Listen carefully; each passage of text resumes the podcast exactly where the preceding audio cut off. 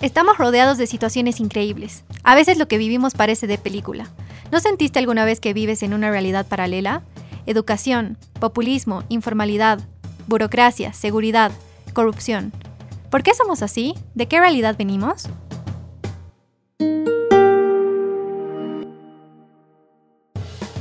La informalidad es parte de nuestro día a día, pero ¿está mal? ¿Está bien? ¿Qué piensan?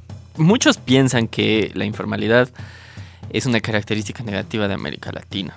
Y cuando hablamos de informalidad nos referimos a todas esas actividades productivas o comerciales que no caen dentro del control del gobierno, ya sea porque están haciendo una actividad eh, paralela ¿no? O en algunos casos, evidentemente, una actividad que el gobierno considera delictiva, como el comerciar con productos que no pasan por la aduana, por ejemplo. Tal vez para que estemos en la misma página, eh, creo que la definición que da el FMI de la economía informal es súper útil. Y el FMI dice que la economía informal es aquella actividad económica que es escondida de la, de la autoridad por razones monetarias, regulatorias e institucionales. Entonces, en principio, eh, también tiene sentido ver a la informalidad como algo preocupante, ¿no? Al ser una actividad que se esconde de, de las autoridades, es como que es una definición border de un delito, ¿no? es que por eso decía, depende de qué cosas puede ser que ¿no? El narcotráfico, digamos, sería un tipo de informalidad. Pero no es a la que nos, queremos referir ahora, ¿no? En el sentido de decir, no vamos a hacer apología del delito, no es nuestra intención. Porque no es la característica principal tampoco de la informalidad en América Latina. Cuando estamos hablando de informalidad en América Latina, es esa persona que está vendiendo eh, frutas, verduras, caramelos en una esquina. No, no, no estamos presuponiendo que es una actividad delincuencial o que está o tiene algún emprendimiento y no necesariamente se ha inscrito ante el gobierno para mostrarlo, ¿no? también. es parte de la informalidad, aunque algunas veces se cree se creería que no. Pero al hablar justamente de la definición que nos da el FMI, es importante ir desglosándola, ¿no? Porque de, o sea, las el por qué existe esta informalidad va, va mucho más allá. Sabemos que hay que hacer muchos em, trámites que te toman mucho tiempo. Sabemos también que en muchos casos el Estado no hace un buen uso del dinero que viene de los impuestos, ¿no? Entonces, hay muchas, muchas razones que... Como dices, y quizá acá está parte de la, de la intención nuestra, ¿no? O sea, de reflexionar sobre este tema, es ¿Dónde está el problema? ¿no? ¿Es en las personas que están trabajando y produciendo y comerciando en la economía informal? ¿O el problema es del Estado que es incapaz, y cuando digo Estado me refiero a los políticos en concreto, como veíamos en otro episodio, de ofrecer de manera atractiva a estos comerciantes y productores que sean parte de la economía formal? Yo creo que la pregunta está en lo que dices, ¿por qué se esconden? por qué no son parte, por qué no quieren ser parte. Eh, no sé si coinciden conmigo, pero a mí me parece una decisión inteligente. Es. Concuerdo. No, o sea, sí, obvio. Es que el, peso burocrático, impositivo de los estados latinoamericanos es tan grande comparativamente a otras regiones del mundo, que es inteligente no formar parte de ese sistema. Y con esas regulaciones es imposible crecer, hasta es imposible crear un emprendimiento, crear una empresa, no, no, no es posible. Acá yo, yo quiero citar a Pablo García, que ha escrito un artículo muy interesante en un portal que se llama La Llamita Financiera, que se llama No me vengas con informalidades. Sí. Y dice, la informalidad es una legítima respuesta a las asfixias burocráticas y fiscales. Ah, qué buena frase. Sí. Es, ah, para mí es un, es un buen resumen de por qué esto es algo inteligente. Pero también tiene ciertas particularidades que no son ventajas, ¿no? O sea, nadie quiere ser parte del sistema informal. ¿O, no? Mm, yo te diría que sí, ¿no? Porque es, o sea, lo que pasa es que, y es parte de lo que queremos pensar, ¿no? O sea, si lo demonizan demasiado, por ahí no voy a decir abiertamente, ¿no? Sí, yo quiero ser informal, pero en la realidad, como sabemos en el caso boliviano, el 62.3% de la economía gira en torno al sector, que ya lo llamamos así, informal. Y, es, y el sector informal, valga la redundancia, emplea más del 80% de la fuerza laboral. Entonces, por lo menos en este caso, sí, yo te diría, la gente quiere ser informal porque sabe que ser formal es perder plata. Pues. En realidad yo te retrucaría. La, gente quiere ser parte del sistema formal, pero con las libertades que hay en el sistema informal. Bueno, pero... Porque, porque lo que sucede ahí es que hay que llegar al punto de seguir avanzando. Lo, lo que dices, Nati, es clave todas estas regulaciones, todas esas, estas asfixias y burocráticas y fiscales, como dice Pablo, no te permiten crecer. No.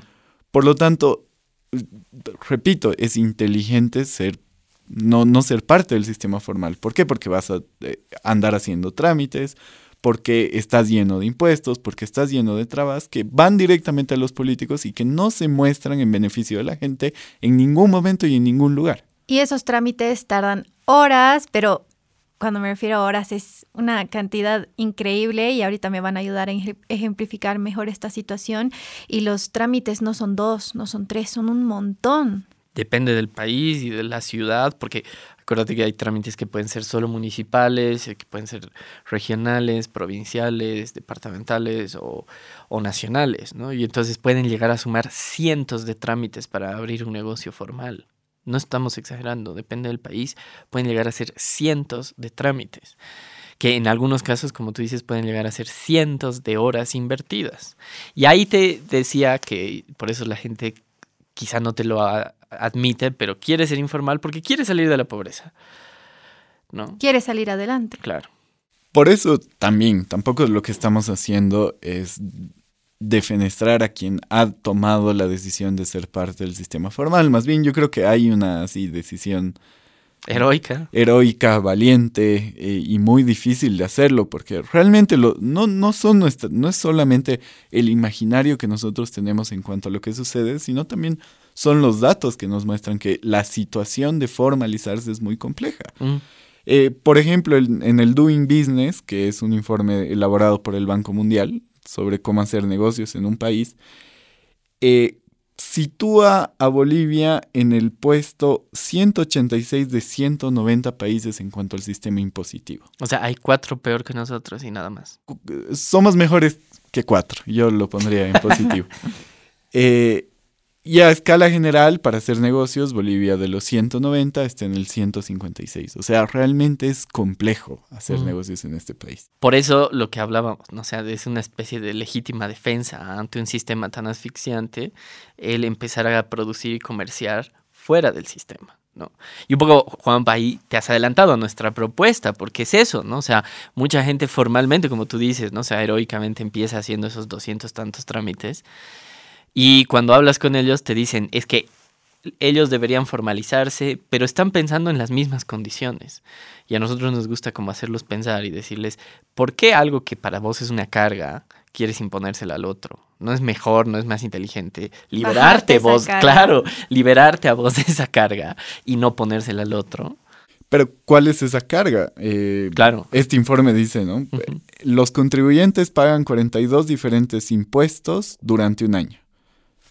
Y el promedio en América Latina es de 27, que mm. igual es alto. Es alto, pues.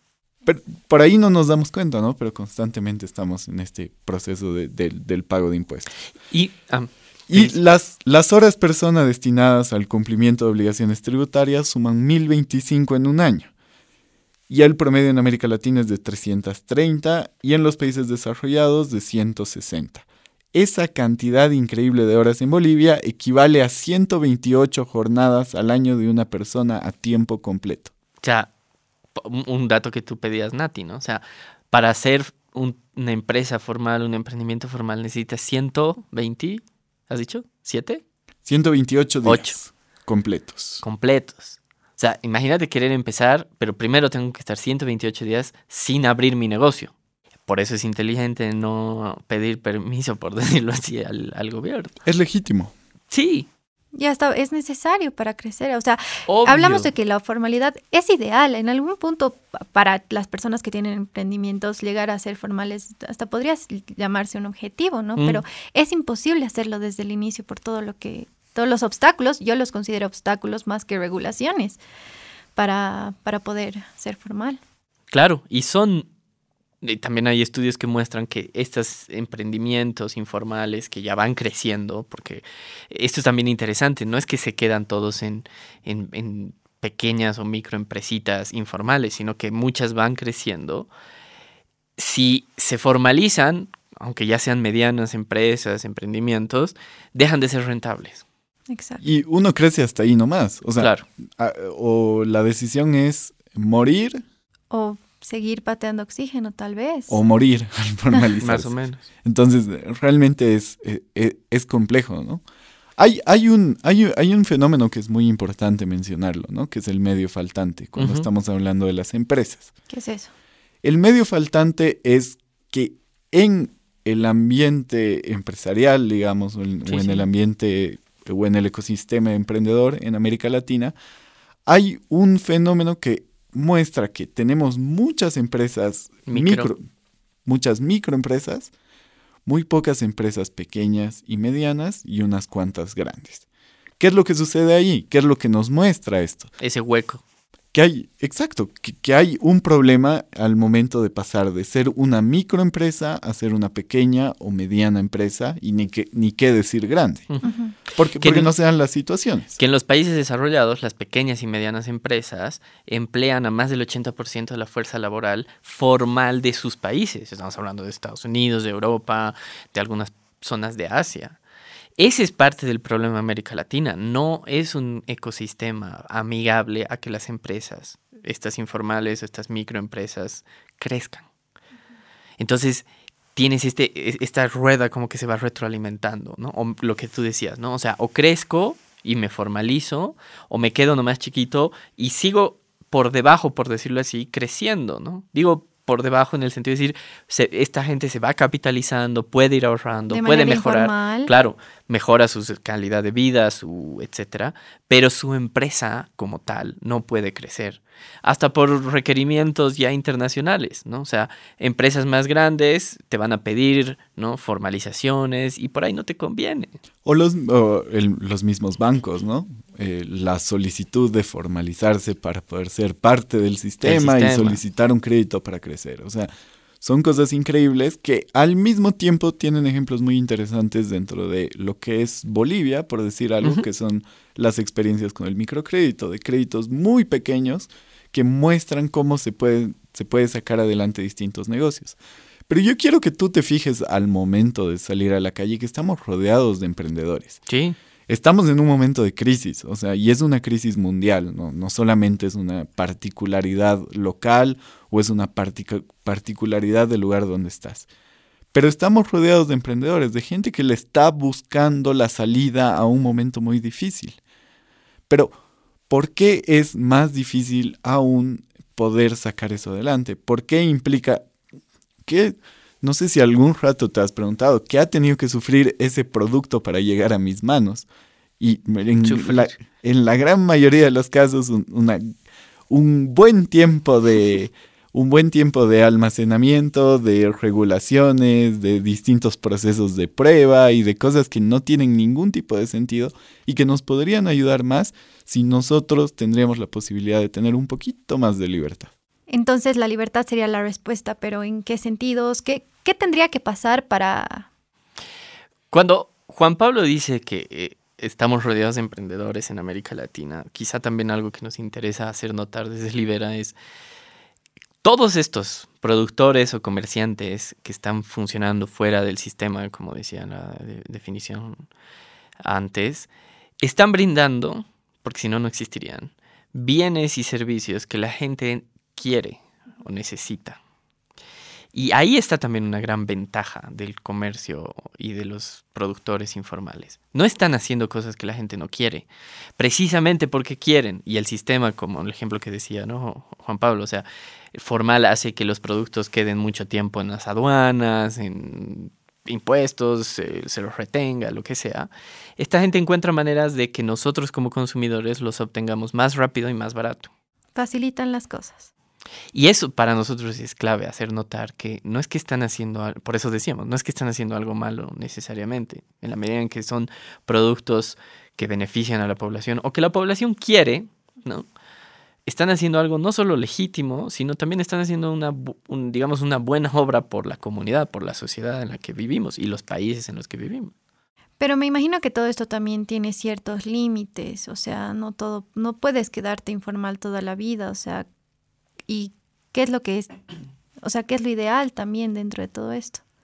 De poder tal vez se puede quedarse informal toda la vida, ¿no? Pero el, problema con la informalidad y que se da en toda América Latina es que esto se traslada a la informalidad en otros espacios.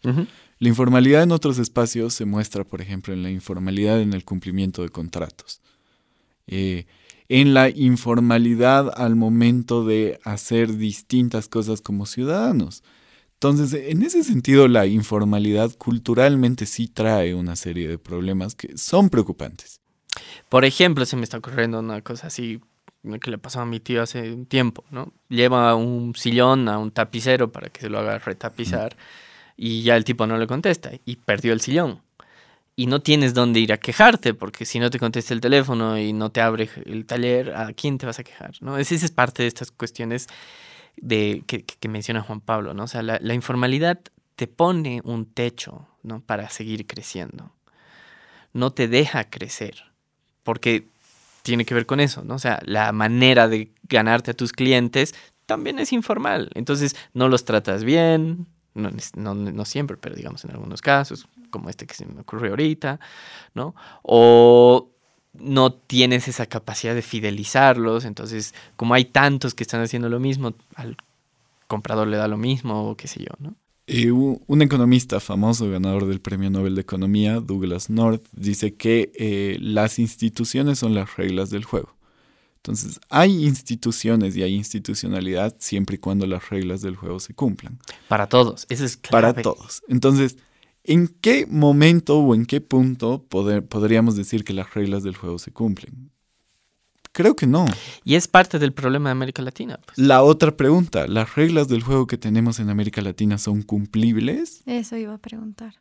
Es otra también. Es, es que esa es una pregunta importante. si las reglas del juego no son cumplibles, terminas inventándote otras.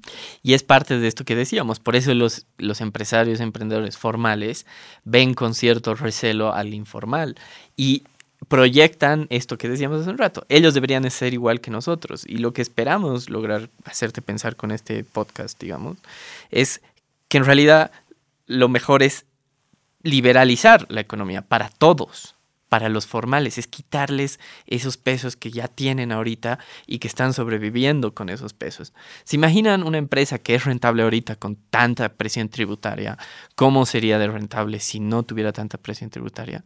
Contratarían a más gente, contratarían a diseñadores, publicistas, eh, podrían crecer, abrir sucursales, pero no pueden hacerlo por la presión, digamos lo que tú dices, las reglas de juego no cumplibles. Claro, a, mí me gusta este ejemplo, ¿no? Al momento de pagar con una carga tributaria demasiado alta a una empresa que se ha formalizado, en lugar de estar abriendo una sucursal de su empresa para crecer, lo más probable es que esté abriendo una oficina en el Estado a cargo de los políticos, generada para gente que esté en, en su favor. Claro, es que de ahí se financian ¿no? el clientelismo político, pues, ¿no? O sea, de dónde saca plata el Estado, es de esos impuestos que está asfixiando a las empresas privadas. ¿no? Y esto pasa en Argentina, pasa en Brasil, pasa en Ecuador, en México, no, o sea, no es una cosa solo el caso boliviano. Por eso es un fenómeno tan generalizado en la región. Y pareciera una cosa así de película o de locos, pero es el día a día, ¿no? Y los políticos siempre que necesitan dinero, en lo que están pensando no es en recibir menos, sino en ampliar estas regulaciones que, como decías, terminan siendo una zancadilla para salir adelante. Da miedo crecer, da miedo crecer con todo este tipo de situaciones. Es que da miedo hacerse formal, da miedo, o sea, pensando en lo persecutoria que puede ser, digamos, ¿no? O sea, la, la, carga impositiva en el sentido de, ah, no, no me has pagado, este, claro, multa y además, ¿no? O sea, se inventan maneras para nunca perder. Entonces, si es retroactiva o, qué sé yo, una serie de, de, cuestiones que no viene al caso ahorita, todos los detalles, prefiero estar o bajo acabar, O quedarme ahí. Claro, claro. O cambiar de rubro si tuviera que hacerlo, así reinventarme, porque el que tenía me han... Y hay de esos ejemplos un montón también en América Latina, ¿no? Conecto esto con algo que hablábamos en anteriores episodios y es que te lleva a dejar de hacer lo que te gusta, dejar de hacer en lo que eres realmente bueno, ¿no? Te lleva a tomar opciones que al final no te van a hacer feliz. Y eso es, es algo complicado también. Ahí lo que nosotros tenemos que hacer notar y empezar también a mostrar es que la, la, base que está trabajando día a día para sacar a su país adelante es la inmensa mayoría. Su familia, te diría. Para hacerlo más, porque en el fondo, o sea, lo que nos interesa a todos es sacar a nuestra familia adelante. Y con eso estás sacando a tu comunidad, a tu país, ¿no? Digo, para que no quede tampoco así en lo abstracto de... Ah, no, no, y todos, todos trabajamos por algo y por alguien, ¿no? Entonces, en ese punto... Eh, tenemos que empezar a darnos cuenta de que esta inmensa mayoría es la que va llevando las riendas, la que va mostrando el camino, la que encuentra las formas a pesar de que las reglas no le sean justas y que son los políticos los que te impiden crecer. Entonces, ¿qué tipo de actitud vas a tener frente a esto? ¿Qué tipo de solución vas a tomar frente a esta, este gran problema? Yo creo que aquí tenemos que empezar a pensar un poco las cosas con una lógica un tanto distinta pero solamente eso, porque el trabajo está y la, y la base para salir adelante también. Gracias por escucharnos. Mundo Posible es un podcast de Libera Bolivia. Estamos acá gracias a la Fundación Friedrich Naumann Países Andinos. No te pierdas nuestro siguiente episodio donde hablaremos del realismo mágico latinoamericano y la seguridad. Escúchanos en Spotify, YouTube o encuéntranos en las redes sociales de Libera Bolivia.